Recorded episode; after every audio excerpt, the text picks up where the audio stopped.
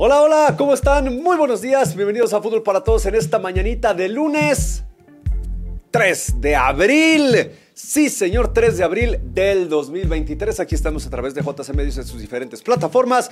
jcmedios.com es su navegador de internet. La aplicación móvil completamente gratuita tanto para Android como para iOS JC Medios. El Facebook Live de JC Medios. También, por supuesto, a través de nuestro canal de YouTube del mismo nombre. Píquele ya la campanita, queda suscrito, nos ayuda a ampliar la comunidad. Recibe notificaciones eh, y contenidos, además de que puede participar en distintas dinámicas. Si lo prefiere, puede seguirnos a través de nuestro canal de Twitch. Día posterior a la celebración de la jornada número 13 del Campeonato Mexicano de Primera División, donde evidentemente para nosotros lo más destacado es el entretenidísimo empate entre el Atlas y el Guadalajara 3 a 3, un clásico tapatío vibrante, lleno de emociones, jugado a tope, ahora sí físicamente le dieron hasta el minuto 90, bueno, hasta el minuto 100 le echaron, le echaron ganitas corriendo. Eh, hubo de todo, hierros eh, de los jugadores, eh, jugadas muy buenas, emocional por mayor, te pego, me pegas, anoto, anotas, atajadones. La verdad es que el partido estuvo bastante entretenido. el único negrito en el arroz, por llamarlo de alguna manera, fue que el, estadio no se llenó. Hay una sección, algunas secciones de la tribuna no se abrieron, pero dentro de lo que cabe, la verdad es que tenemos que reconocer que es el mejor clásico tapatío de los últimos cuatro o cinco años sin, sin problema alguno. O, más. o quizá más dependiendo ya del cristal con que lo mires, el, aficionado de Chivas va a decir que el mejor de los últimos tiempos fue aquel de la paliza de Marco Fabián al, Atlas en la liguilla en el, 2000, en el 2015. O cuando el Atlas, eh, para en esta etapa del bicampeonato, eliminó el Guadalajara, en, los cuartos de final. Pero el sábado, perdón, la verdad es que el partido fue bastante entretenido y emocionante. Ya estamos platicando de ello. Además de una jornada llena de muchos goles bastantes anotaciones, obviamente eh, también con sus puntos negros raros, como el tema de Fernando Hernández, se le botaron las cabras al Monte Gacho, al Silvante, y a ver qué, qué castigo le va a caer. El tema de otra vez violencia en San Luis, violencia en Querétaro, equipos mucho, muy malos que de verdad tienen que regresar al ascenso y el descenso porque no pueden estar en primera división esos equipos como el Mazatlán. ¿Qué onda con los Pumas? Aunque Mohamed no dirigió, pero todos perdieron con el Querétaro. Eh, Monterrey, eh, mucho más líder que todos. En fin, ya lo vamos a platicar. Vamos a platicar también de la actividad del otro lado del charco, bastante interesante. Los mexicanos que, tuvieron participación este fin de semana en el fútbol europeo. Y por supuesto, vamos a hablar de la gran remontada de Checo Pérez en el Gran Premio de Australia, saliendo desde el pit lane y terminando en el quinto puesto. Si esta carrera dura poquito más, tres, cuatro vueltas, se clava en el podio, pero fácil Checo Pérez.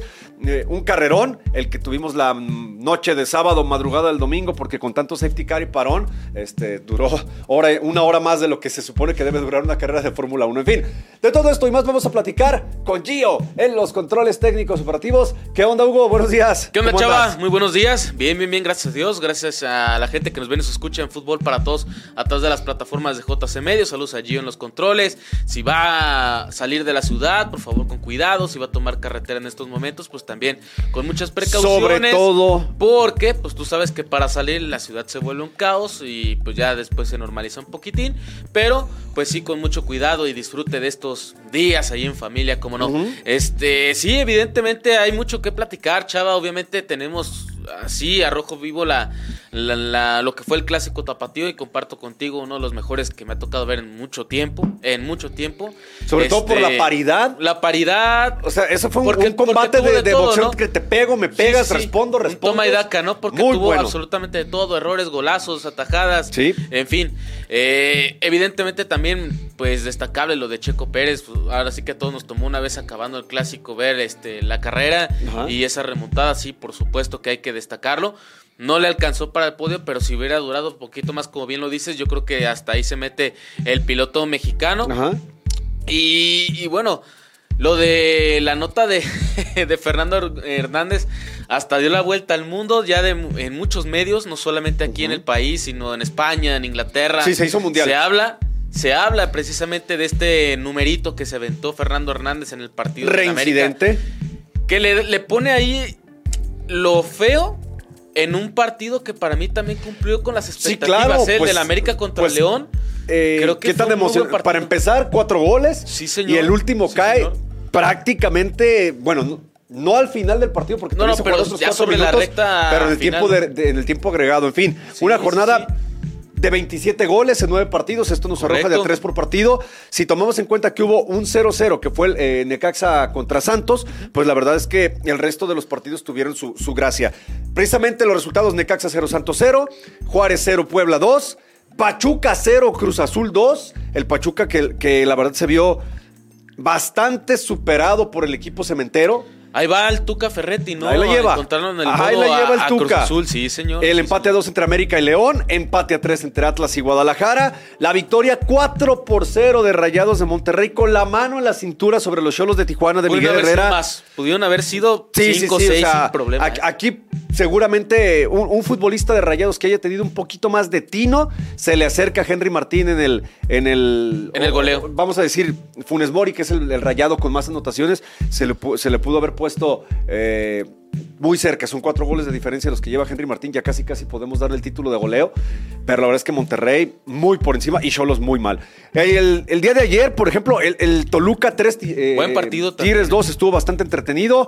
Eh, ya los dos menos relevantes por lo que pasa en cancha, San Luis 2 por 1 al Mazatlán y Querétaro 1 por 0 Pumas. Lástima que en los dos estadios, tanto en el Alfonso Lastras como en la corregidora, hubo, conatos de bronca. Sobre todo la corregidora que pues apenas otra vez este, le permiten ingresar a la gente. de animales no les, no, les entra, no, les sube el agua al tinaco. No entienden, no entienden. Otra vez la corregidora vuelve a ser escenario de, de algo violento. como Y, seguirá, eso es lo peor, seguirá. ¿Cómo lo detienen? Quitando el equipo de ahí, ni modo. No creo. Ni modo. Tabla general, tras 13 fechas disputadas, ya sin partidos pendientes, ya todos con los 13 compromisos jugados. Líder Rayados con 34, segundo lugar Toluca con 25, mismos 25 que tiene León, que perdió el segundo puesto por no ganarle al América. 24 unidades tiene el equipo de Fernando Ortiz, el Águila, hasta ahí los cuatro que van a descansar en la ronda de repechaje. De repesca, los que la reciben, Pachuca con 22 puntos y más 6. Chivas con 22 puntos y más 3, Tigres 21 puntos y Cruz Azul ya tiene 20. Visitan en el repechaje Puebla con 16, Santos con 16, San Luis con 15, Atlas con 13. Sigue siendo el conjunto rojinegro que marca el repechaje. La línea. ¿Cómo serían los duelos ahorita? Pero permíteme un poquito. Es que Atlas tiene 13 puntos y 0 de diferencia de goleo. Abajito con los mismos 13 vienen Necaxa, eh, Juárez. y Querétaro. Su diferencia de goleo es negativa, pero ya tienen los mismos puntos que el equipo rojinegro. De los cuatro juegos que le restan al Atlas, tiene que sacar 9 puntos si es que quiere estar porque hay tres equipos que lo pueden brincar a la primera de cambio. Sí, no, que, que un patinón el Atlas y que tumban al Atlas se juntaron los números, las circunstancias para que siga marcando el repechaje, lo, el cual ahorita estaría eh, Pachuca contra Puebla. Ahorita sería Pachuca contra No, Pachuca Atlas. El repechaje sería Pachuca, Atlas. contra Atlas. Chivas San Luis. Chivas San Luis. Tigres, Santos y Cruz Azul Puebla. Ahí está. Así sería la repesca. Próxima jornada, la fecha número 14, arranca el día 7 de abril, es decir, perdón, ya este viernes, viernesito. Tijuana contra Querétaro. Tenemos dos partidos, uno a las 7, que es el Puebla-Toluca, y luego a las 9.5 Tijuana-Querétaro. Sábado, 5 de la tarde, juegazo, León-Cruz Azul. Sábado, 5 de la tarde, cancha del estadio Akron, a la misma hora que León Cruz Azul, Chivas Necaxa. Ay, Guadalajara, si no ganas este. Mm.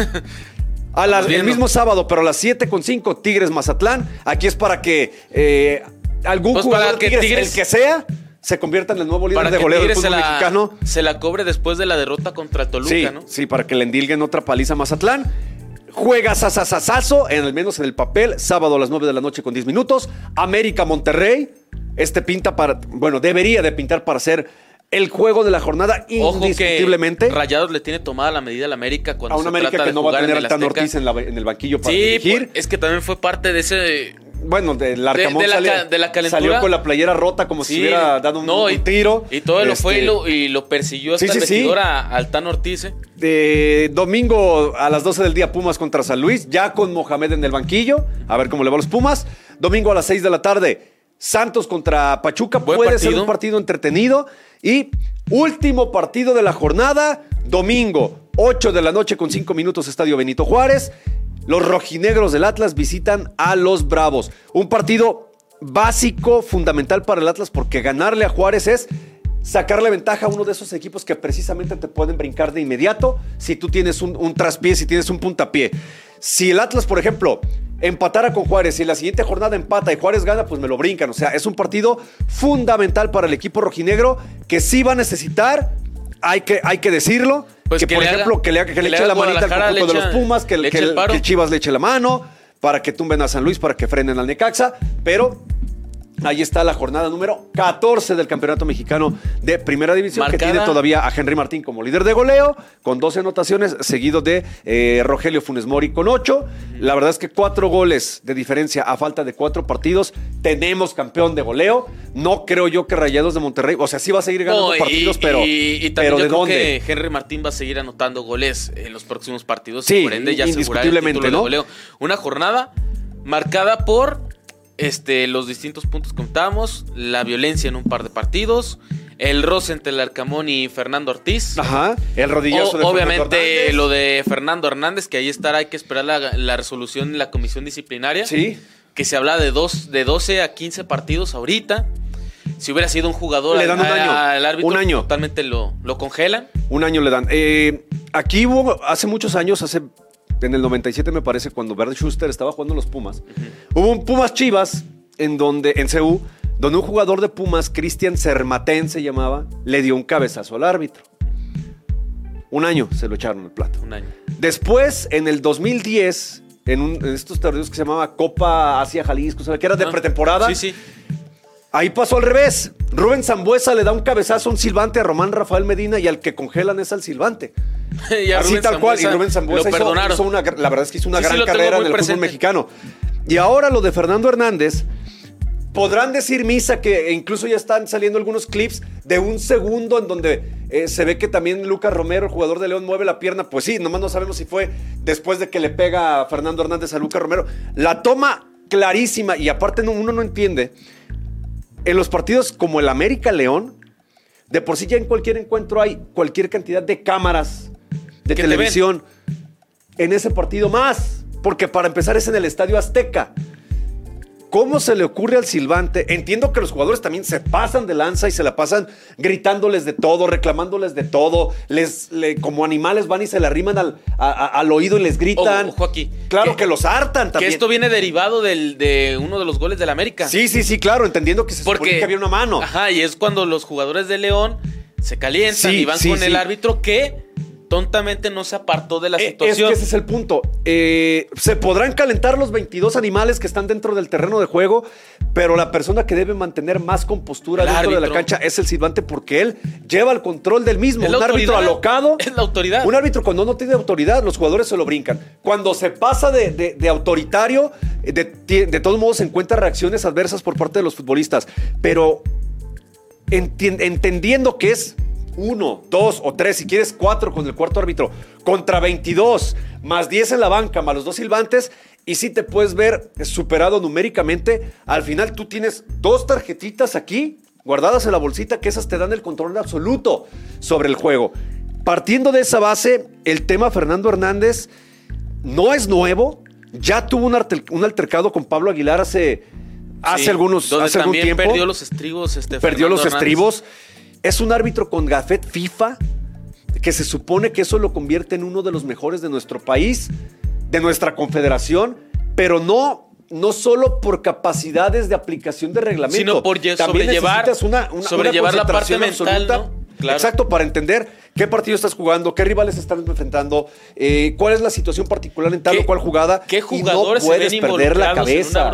Y lo peor es que en la toma se ve a Fernando Hernández como inclusive aprieta los dientes. Sí, sí, sí, o sea, va y, le pega, tal cual. Y, literal, o sea, lo hace el movimiento con, con completamente intencional. Y, le pega con la rodilla. Insistimos, si hubiera sido de un jugador al árbitro, se va un año el jugador. el reglamento de sanciones para los árbitros difiere del, de, lo del futbolista. Le puede caer a Fernando Hernández un máximo de 15 partidos. 15 partidos es no pitar un torneo. Tal, cual. ¿Por qué un año no si es un árbitro que está agrediendo a un futbolista? Insisto, si hubiera sido el revés, ¿qué diferencia, es un año. ¿Qué diferencia hay entre un jugador y un árbitro si los dos están en un terreno de juego? sí, y es la misma agresión. Los dos corren, entiendo, entiendo que uno está ahí de protagonista y porque tenemos que... La verdad, pero lo que sí... Deberían de darle un año. Es que todo eso también, te digo, arrastró más cosas, que fue la bronca entre el Tan Ortiz y, también el Larcamón. Larcamón. todo fue a el, el, gol del empate. O sea, la verdad es que muy mal todo eso en un partido que había estado también bastante entretenido y emocionante. Vamos a la pausa, la primera de esta mañana y regresamos con más. Seguimos en Fútbol para Todos. Volvemos a Fútbol para Todos, 8 de la mañana, 21 minutos. Recuerde que si quiere proteger su vehículo del robo de la computadora, nuestros amigos de Autosports Patria tienen para usted el kit de seguridad, un paquete de candados especiales para su cofre para evitar llevarse esta, pues desgraciadísima sorpresa de que le den baje con la computadora, con el cerebro a su vehículo. Lo único que tiene que hacer es visitarlos en sus instalaciones de Avenida Patria, número 2785 en la colonia El Coli Urbano. Si va por Mariano Otero tratando de salir de Guadalajara, llega a Avenida Patria, le da vuelta a la derecha y en 200 metros ahí están nuestros amigos de Autosports Patria, preocupados por proteger su patrimonio. Oye, en esta dinámica que hicimos eh, del clásico tapatío. A ver. Este, obviamente, pues había muchos que se cargaban, tanto pues, su pronosticar fue Víctor de Guadalajara como la de Atlas. Obvio. Muy pocos que creyeron en el empate, pero una persona. Y menos a tres goles. Pero una persona sí lo hizo. Una persona, de hecho, nos mandó hasta su screenshot. Aquí. Hugo Cortés, quedan 3-3. Apúntenle bien. 3-3. Así que, pues, no hay más. Estimado Tocayo. ¿Por cuál, por cuál Te felicitamos. La verdad, qué, qué voz tan acertada tienes. No más, especifícanos por cuál playera vas. ¿Cuál quieres? Porque aquí nada más sí nos mandaste tu marcador, pero nunca nos especificaste. Hoy voy por la de Chivas, voy por la del Atlas. Nada más mándanos. O sea, este ya de cajón. Ya lo este ya te lo llevas. Este ya lo traes. Pero, ¿cuál quieres? Pero agréganos qué playera. Qué playera. Pero felicidades, ¿eh? Felicidades. Muy pocos creyeron en el empate. Sí, pues la neta es que. Es la verdad. Y muy pocos con tantos goles. Bueno, sí, señor. clásico tapatío, 3 a 3 por el Guadalajara. Eh, la verdad es que el Guadalajara en eh, los primeros minutos de la primera mitad salió como un huracán. La primera apenas a segundos, a 20 segundos, ya Chicote Calderón ya se había encargado de, de echar por un costado un disparo. Enseguidita, a los dos minutos, el Piojo Alvarado hace un muy buen gol. Después, eh, el Guadalajara, en vez de, sentarse y ver venir el partido, sigue buscando al frente y es el Charal Cisneros quien, quien aprovecha que Camilo Vargas atacó mal la pelota, hace el disparo y la verdad es que sí, aunque le brinca un poquito más, es un balón que en otras circunstancias hemos visto al portero del Atlas sacar de esos mil sin bronca alguna. Pero luego en el mismo primer tiempo la remontada rojinegra evidentemente es emocionante. El primer gol, eh, si no era gol iba a ser penal porque el Guacho Jiménez salió a atropellar a Julio Furch de manera sí, absurda. Salió dos metros. Bueno, fue a dar hasta el manchón penal. ¿Qué tiene que hacer un portero siguiendo al manchón penal? Arrolla Furch, la pelota queda ahí, la mete Quiñones. Después eh, Herrera les gana. Muy buen remate. Un remate de cabeza, entrando solo. Entrando solo. Nadie lo sigue. De hecho, era. No arrancó con marca. La marca coincidió ahí. En un principio, quien estaba ahí era Orozco Chiquete que otra vez tuvo un se partido queda corto. para el olvido. Se quedó cortito. Y entre el Tiva Sepúlveda y ahí. Sí, les, ganó Ciel Herrera, que ya van dos remate, goles que mete de cabeza, ¿eh? O sea, y de buenas. Es, de buena bueno en, la cuestión táctica, pero también tiene buen resorte este futbolista. Es, es espigado en comparación de otros de sus compañeros. No tiene la estatura de Julio Furch, por ejemplo, pero sí se mueve bien dentro del área. Ya en el complemento, Alexis Vega. Muy temprano en el segundo Pronto, a los 10 minutos del segundo tiempo, consiguió el gol de la ventaja, pero a los 3 minutos después del gol del propio Alexis, llegó eh, sin duda la figura del partido, Julián Quiñones, para eh, meter un gol en el que para eso sirve el VAR. Para, para eso. Jugadas tan polémicas que perfectamente son. Perfectamente habilitado. Cuestión de centímetros o más. Este, perfectamente habilitado. lo que en un eh, principio marcó la, la banderada que eso a Ramos Palazuelos pues, le, indicó el fuera de lugar. Sí, y los, pero después este. Y, Ramos Palazuelos llevándolo bien, porque todos los jugadores. Ah, eso sí, ¿eh? lo, de, lo del arbitraje. Aguanten, lo están revisando. Queda demostrado porque César Ramos es el mejor ahorita que tenemos en el fútbol Cuando quiere, de repente también se pone en plan para. Pero la mayoría de los partidos, o sea, suele sobrellevarlo de buena manera. Lo que pasó el, sábado. Unas cuantas horas antes, este, pues este, Pero ninguno se salió. No, y es que los jugadores. ni mucho menos. En, en, su mayor parte se dedicaron a jugar. Y eso es lo que se agradece, porque al final podemos hablar de un partido hasta desordenado. Sí, porque. Ah, es que es eso. Es que. Porque hubo de todo. Jugaron muy bien. No. Hubo muchísimos errores defensivos, ofensivos, de táctica, de desconcentración, errores mentales. Ahí puedes caer en el no sé, realmente no fue un partido muy bien jugado. ¿Qué sí fue? Un partido lleno de intensidad, de esfuerzo físico. Era el minuto noventa y tantos. creo que todos se fueron con una grata Espectacular, sí. En que a quién no le gusta ver seis goles por partido, caigan del lado que caigan, eh, con futbolistas realmente intentando eh, hacer daño en el área rival. Eh, con porteros que, que, los exigieron. pegas. O sea, tuvo error el Guacho Jiménez en el segundo gol del Atlas. Y luego corrigió. Corrigió en el segundo gol de Chivas fue error de Camilo para mí porque no atacó de manera el correcta. El primer gol del Atlas es error del guacho. Ajá. El, segundo, de, Chivas de Chivas se la come de Camilo, Vargas. Pero el guacho tuvo por ahí dos a bocajarro de una de, de Furch. Y la sacó. Y la sacó. se reivindicó en el mismo partido. Los tiros libres de Alexis Vega que sacó Camilo Vargas. Que sacó Camilo que del ángulo. Híjole, o sea, la verdad es que. ¿no? Los porteros. Es que si, si lo vemos, bueno, eh, por ejemplo, también partamos de la base de que Benjamín Mora y el Atlas venían de la paliza al Olimpia, la paliza al Puebla, evidentemente venían motivados y no le movió nada. Si, si repasamos la alineación, Camilo, Santa María, Aguirre, Reyes y Barbosa y Jesús Gómez, ahora, ahora recorrió al Hueso Reyes como central por, por izquierda, Rocha, Herrera, Lozano, Furch y Quiñones. Ya tiene su once, que le ha dado, digo, en dos torneos distintos, pero le ha dado, si fuera todo a puntos, siete de nueve. Digo, el del Olimpia era eliminación directa, pero es un 7 de 9. Ya le montó una racha de tres partidos sin perder, con dos victorias y un empate. Eso alineación. No le busques más. Aparte, Quiñones se ve cada vez más en forma. Y el huevo Lozano está eh, otra vez manifestándose como el futbolista que, que, Santos de Torreón trajo. Bueno, lo trajo a la América, pero terminó jugando en Santos para brillar y ser, lo, y ser lo importante. De huevo Lozano y lo de Quiñones, de lo mejor del Atlas, obviamente cuando Camilo corrigió el error y empezó a atajar, también se hizo figura. Sí, claro. Y del otro lado también hay que, eh, hay que poner lo del guacho que tras el error recompuso. Se reivindicó, por supuesto Alexis sí hay que destacarlo porque no venía como el ritmo, eh, pero creo, que, entendió, creo que entendió el partido, ¿no? De, qué iba a ser Paunovic ante la baja de Víctor Guzmán, que es el segundo partido que está de baja porque contra el América no compareció, entonces casi casi jugaron con 10 ese día. Igual, Miguel Jiménez le da el voto de confianza a Alan Mozo como lateral de la derecha después de que el Cabecita Rodríguez lo hizo pedazos en el Clásico Nacional. Le da el voto de confianza, repite con el Tiba y con Orozco, el Chicote Calderón. Hay que reconocer que los dos laterales de Chivas eh, lo habían hecho mal en los previos dos partidos. Pero creo mal, que en, este, en esta pero, ocasión... Pero les dio un voto de confianza y no tuvieron una... Si bien no fueron brillantes, como en el juego contra Tigres, por ejemplo... mejor, mejor la actuación de Mozo, de Mozo que la del Chicote Calderón. Sí, quien de pasada el Chicote tuvo en sus manos, en sus botas el primer gol y lo echó, ¿no? Al, minuto, al segundo 25. En medio, aquí es donde estaba la duda. ¿Cómo va a formar si no tiene al Pocho Guzmán? Bueno, pues, con pues vuelvo a clavar una línea de tres, de tres mediocampistas al 4-3-3 tradicional de Beltrán, eh, el Charal Cisneros y Alan Torres. Y luego ya Alexis con el Piojo y con, y con Ronaldo Cisneros. O sea, no le costó mucho hacer ese cambio, pero sí hizo un cambio táctico y la verdad es que Alexis Vega eh, y el Piojo Alvarado, me, en lo particular me gustó el partido que dieron. Para empezar, sobre todo el primer tiempo. El mejor partido del Piojo Alvarado que yo le recuerdo con el Guadalajara. Sí, sí creo que Con gol, con protagonismo. Porque el tipo, además de ser el primer gol, que es un golazo, en, el, en el tanto de Alexis Vega que cae de un rebote, la quien origina la jugada precisamente es el, es el Piojo Alvarado. Y la definición de Alexis. Y la definición sí es. sin pensársela. Pero es un eh, tipo de que, al igual que, por ejemplo, en el lado del Atlas con Quiñones, son tipos que, mira, así en reacción. Que reaccionan muy, muy rápido mentalmente. El cuerpo le responde, pero tienes que estar muy concentrado.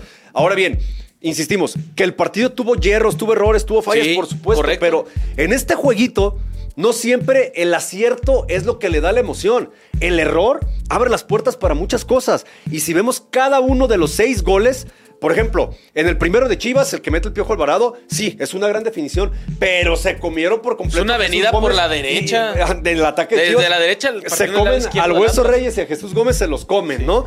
En el segundo es un error garrafal de Camilo Vargas. También que, pero también que se genera por aquel sí, lado. Sí, claro, a derecha del ataque de Chivas. En, el, en el descuento del Atlas es el, el error del guacho, que vaya atropella a Furch, le queda a Quiñones y gol. Y luego viene la mala marca de, Chivas en la pelota parada para el gol de, de Ociel Herrera. Eh, la mala marca, porque cómo dejas a Alexis Vega solo en los linderos del área, eh, cuando sabemos que Alexis Vega normalmente le va bien en los partidos contra el conjunto rojinegro. Les ha zumbado cinco goles con la casaca del Guadalajara y le pega muy bien.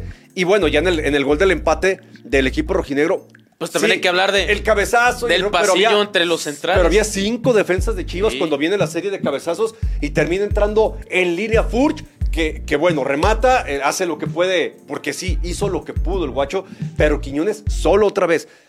Seis errores en los seis goles y y entiendo que el partido los técnicos estuvo emocionante. Emocionante para todo el, espectáculo, la gente, Ajá. quieras. Evidentemente no, claro, que, no deja como entrenador vas a decir, es que, podemos eh, No deja conforme, obviamente, ni a Benjamín Mora, ni a Pavlovich. Resalta que es imperdonable los errores en la defensa y es totalmente normal que reaccione así. Claro, porque, tú trabajas algo toda la, semana. Y lo de Benjamín Mora también.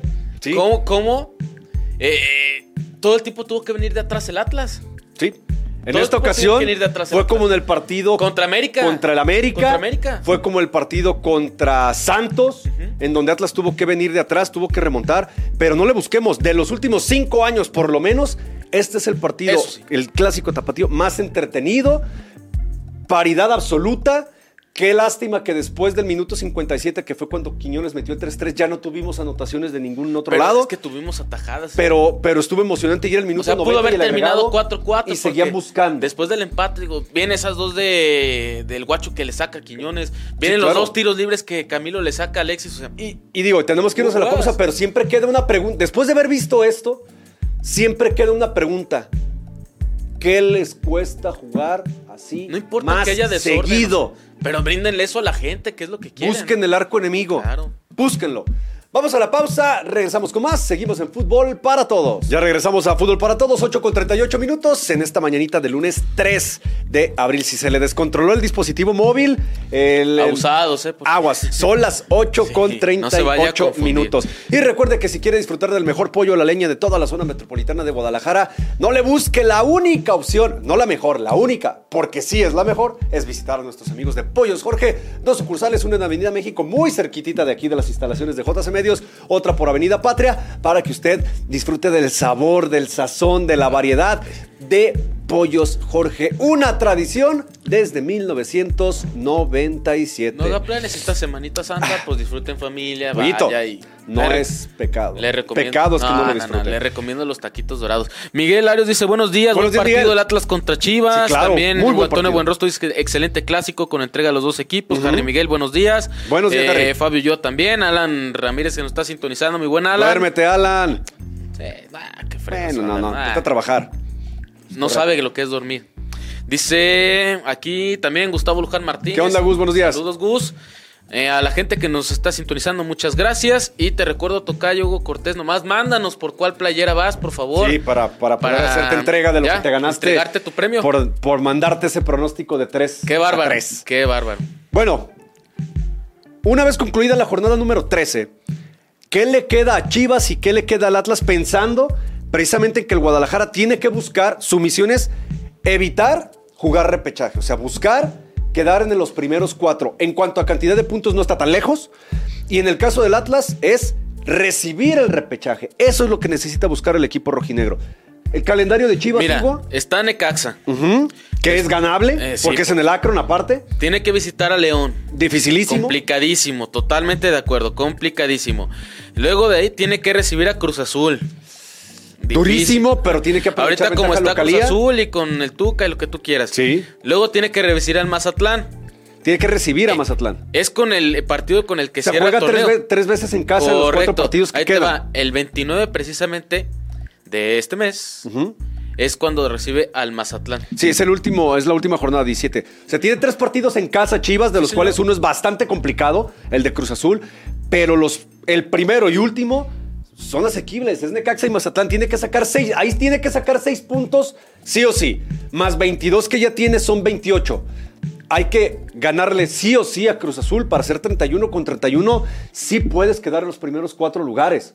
Definitivamente. En un principio estaba ahí, que no se nos olvide, y a partir de que empezó a caer la mala racha, el, empate, la derrota contra la Puebla, la exhibición la paliza del América, América por supuesto, ¿no? Y descendió. ¿Y el Atlas? Y el Atlas, como tiene 13 puntos y cero en el diferencial de goleo, marca el puesto número 12. Atlas, a diferencia de Chivas, tiene tres partidos fuera y solamente uno en casa, pero da la casualidad que los tres partidos fuera son contra rivales directos por esos puestos de repechaje. A ver, Visita Juárez. Luego recibe a Pachuca. Ese partido, aceptémoslo, es perdible. Complicado. Perdible incluso, ¿no? Pero luego hay que ir a Aguascalientes contra Necaxa Ganable. y se cierra visitando en San Luis. Ganable. O sea, Atlas puede sacar perfectamente los nueve puntos que le hacen falta. Nueve y tres. Juárez, San Luis, Necaxa son partidos ganables. 22 puntos. Eres local en el repechaje. Claro que eres local en el repechaje. Y a eso se tiene que ceñir ahorita el enfoque del equipo rojinegro pensando en, el cierre de torneo. La verdad es que son eh, calendarios eh, en, en cuanto al Atlas y a las Chivas similares en que tienen dos o más rivales de dificultad media-baja. En el caso de Chivas, tiene es, dos es Necaxa y Mazatlán. sí, porque tiene que visitar León. León es complicado eh, El, más complicado es la visita a León, así como el Atlas, el más complicado es la localía frente a Pachuca, pero los tres de visita también son rivales que los todos, tanto Juárez como Necaxa como San Luis, bueno, San Luis está en un lugar por encima del Atlas, pero son de dificultad media-baja, son ganables. Estamos cerca de ver a los dos equipos tapatíos disputando la liguilla, uno probablemente de local en el repechaje y otro probablemente si hace bien las cosas. Y no hay que, no hay que olvidar que, el Atlas está tratando, tratando de componer un fracaso Sí. Que tuvo el torneo anterior donde ya ni siquiera, la misma cantidad de puntos que hizo Diego Donde ni siquiera se clasificó, ¿no? O sea, sí, después de ser de esa dimensión fue el fracaso del Atlas. Pero bueno, ahí está, clásico tapatío bien jugado, entretenido, divertido. Bueno, bien jugado no, entretenido, divertido, emocionante y que nos deja y que, nos deja con ganas de ver esa determinación en los siguientes partidos Yo creo que de los dos equipos. La jornada sabatina, lo del partido del América contra León, que fue buen, buen juego para mí. Y evidentemente el clásico tapatío. Bueno, del otro lado del charco, ¿cómo estuvieron las cosas en España? Eh, mexicanos, Javier Aguirre y el Mallorca empataron a cero con Osasuna. El español del Cachorro Montes perdió de visita en, el en un derby catalán frente al Girona. El caso del Sevilla ganó de visita en Cádiz 2 a 0. El Tecatito saltó a la banca, pero no jugó. Eh, Andrés Guardado y el Betis perdieron frente al Atlético de Madrid. Guardado no tuvo actividad. Obviamente el Real Madrid le ganó al Valladolid y el Barcelona aplastó al Elche, con lo cual el Barcelona le sigue sacando 12 puntos de ventaja al Real Madrid, faltando 11 partidos. Esto está prácticamente que no se nos cocinado. Que el día miércoles tiene que jugar la vuelta, la vuelta de, Copa que va ganando el Barça 1 por 0. Sí, señor. En Inglaterra, rápidamente, en cuanto a los resultados, lo más destacado es el triunfo del Manchester City 4 por 1 sobre Liverpool. Pero el Arsenal respondió de la misma manera, 4-1 sobre Leeds United. Mexicano, eh, Raúl Jiménez no jugó en la victoria, perdón, en el empate del contra, contra, el Nottingham Forest. Eh, el Manchester United cayó ayer con el Newcastle United. La verdad es que el Newcastle le pasó por encima al Man United. Es tercero, me parece. Es, tercero y acaban de correr a Graham Potter como técnico del Chelsea, mm. este, porque perdió de local con el Aston Villa. Arsenal líder con 72, Man City 64. Ellos dos están seguritos en Champions la próxima temporada. Tercero, Newcastle con 50, mismo 50 de United. Tottenham hoy juega contra el Everton y tiene 49 eh, puntos, es quinto lugar. Italia, ¿Qué fregados le pasó al Nápoles? Eh, ayer se comió cuatro del Milán. El Chucky jugó un ratillo, no fue titular. De eh, digo, a lo mejor es la, la, amplia, amplísima ventaja que tiene el Nápoles que le permitió relajarse, pero ayer el Milán. Eh, o sea, por el tema de la liga no hay bronca, ese es del Nápoles, pero y los partidos de Champions es como un aviso del Milán al Nápoles de, hey, Cuidado. En Champions, yo soy el Milán, soy el segundo máximo ganador. Te y te voy a joder. Te descuidas ese momento que estás atravesando. Y te hago pedazos, ¿no? Mexicanos en Italia, el cremonese de Johan Vázquez perdió de local 3-1 con el Atalanta, Johan tuvo minutos, la Salernitana con Ochoa de titular empató en su visita a la Spezia y ya lo que decíamos del Chucky Lozano y el Nápoles, pues bueno, cayeron 4 por 0 como locales contra el Milán. Ganó la Juve, el Inter perdió de, local con la Fiorentina, la Lazio ganó, la Roma ganó, así que está apretadillo todo allí. Del segundo al sexto lugar, ya la Juve ya está peleando por meterse a la Champions. Ojo, Países Bajos, noveno gol en liga de Santi Jiménez, decimosexto gol en todas las competencias con el Feyenoord. Le ganaron el, derby de Rotterdam al Sparta. El Sparta es el equipo más viejo del fútbol neerlandés. Eh, y ganó el Feyenoord. Aprovechó que el Ajax no pudo ganar, con lo cual eh, el PSV, por cierto, ganó. Eric Gutiérrez tuvo actividad, pero ahora ya son ocho puntos de ventaja del Feyenoord sobre el Ajax. Faltando siete partidos por disputarse, damas y caballeros. Estamos cerca de ver tenemos, prácticamente tenemos campeón en, el fútbol neerlandés con Santi Jiménez levantando la charola. Santi cerca del récord de Javier Hernández en su primera temporada. Hizo 20 goles con el Manchester United. Ahora está eh, cerca Santi tiene 16. Lo va a alcanzar. Y le quedan varios partidos. 8 con 46 eh, minutos. Nos vamos a ir a la última pausa de esta mañana para regresar a platicar de lo que aconteció en Albert Park de Melbourne, Australia, con el Gran Premio de Fórmula 1 y el remontadón que se pegó Checo Pérez. Pausa, regresamos. Volvemos ya a la recta final de fútbol para todos, 8 de la mañana con 52 minutos. Vamos a cerrar este primer programa de la Semana Santa, de la Semana Mayor. Obviamente nos vamos a pasar al Gran Premio de Australia. Eh, empezó a las 11 de la noche, tiempo del centro de México. Teóricamente debió haber terminado a la poquito antes de la 1 de la mañana. Terminó como a la una y media pasadilla, porque la verdad es que estuvo bastante loco. Eh, un fin de semana malo completamente para Checo. Desde las prácticas tuvo problemas con el freno, tanto así que la cual y uno se fue a la grava, no tuvo tiempo, tuvo que arrancar primero en parrilla desde el lugar 20, pero como le movieron a la batería, pues que me lo penalizan y me lo aventaron a arrancar desde, desde pits, desde speed lane. Y a tiros y tirones, como pudo, haciendo gala de sus mejores habilidades, pues Checo le sacó todo lo que pudo le metió, le remontó 15 lugares para llevarse un quinto lugar. 15 lugares. Que a todas luces. Pero una carrera pasada por banderas rojas, safety cars, accidentes desde la primera vuelta, o sea, Charles Leclerc fuera en la primera vuelta, luego se reanuda. Ah, en la primera vuelta Verstappen pierde el liderato con Russell. Viene en la vuelta 6, eh, salida de pista de Alex Albon, otra vez intervención. Rearrancan con Hamilton ahora como líder. Claro, Max le agarró en cuatro vueltas, le, recuperó. Eh, se le prende, prácticamente le explota el motor a, a George Russell. Eh, se para otra vez todo. Rearrancamos tenemos un, tramo largo en donde ya Verstappen se fue y donde pudo rebasar a Hamilton. Ya ni quien vio tanto así que la realización, la producción de la carrera se la pasó más viendo las batallas de Hamilton con Alonso, de Gasly. Ya ni se daban cuenta dónde estaba Max Verstappen porque el tipo estaba prácticamente solo. Se fue, se fue, se fue. Pero en la vuelta 52 alguien se le ocurrió darle un poquito más de emoción. Para ello, Checo ya estaba remontando, remontando, remontando, remontando. Pero a Kevin Choquecitos Magnussen, especialista en irse a las bardas solo, como que los que compiten en el, por el equipo Haas, un requisito indispensable para correr con ellos es estamparse, con todo el mundo, ¿no? Solos. Aquí producción no me va a dejar mentir. Aquella vez que Román Grosjean en Azerbaiyán y rodando bajo safety car se fue contra la barda solo. Eh, Mick Schumacher a cada rato. Cuando estuvo Nikita Mazepin solito a cada rato y Kevin Magnussen, bueno, su apodo debería ser Crash, porque la verdad es que eh, solito se estampó, nadie lo tocó, nadie lo presionó, se embarra, destroza la suspensión, bandera roja y a falta de tres vueltas, rearrancada y en la rearrancada pasó lo que tenía que pasar o que se sabía que iba a pasar más temprano que tarde. Los dos francesitos del equipo Alpine se estampan entre ellos, salen de carrera, Sainz le pega a Alonso, lo saca, Checo se patina por ir detrás de, Gasly, se va a la grava, como no se completó ni una sola vuelta, bueno, no pasaron de la primera curva, se para otra vez en bandera roja y ya nada más dan una última vuelta para completar la distancia, todo bajo safety car. ¿Qué significa? Ah, como Sainz lo sancionaron cinco segundos por haber sacado a Fernando Alonso, y bien, porque Sainz tenía toda la derecha para quitarse, pues eso le permite a Checo llegar al quinto lugar. Si esta carrera se hubiera terminado bien bajo bandera verde, probablemente Checo hubiera llegado a un cuarto lugar, pero subirse, subirse 15 posiciones, arrancando desde pit lane e incluso a lo largo de la carrera, el propio Checo se quejó de que los frenos otra vez estaban teniendo problemas es que es un carrerón de Checo quien termina siendo designado como piloto del día. Pero por supuesto, eh, no hay más destacado por su propio equipo de constructores, ¿no? Bajo las condiciones que manifestó a lo largo de la carrera, el hecho de haber culminado así, pues obviamente lo pone en otra dimensión y nos habla también de lo enchufado que está Checo Pérez y el nivel que trae, ¿no?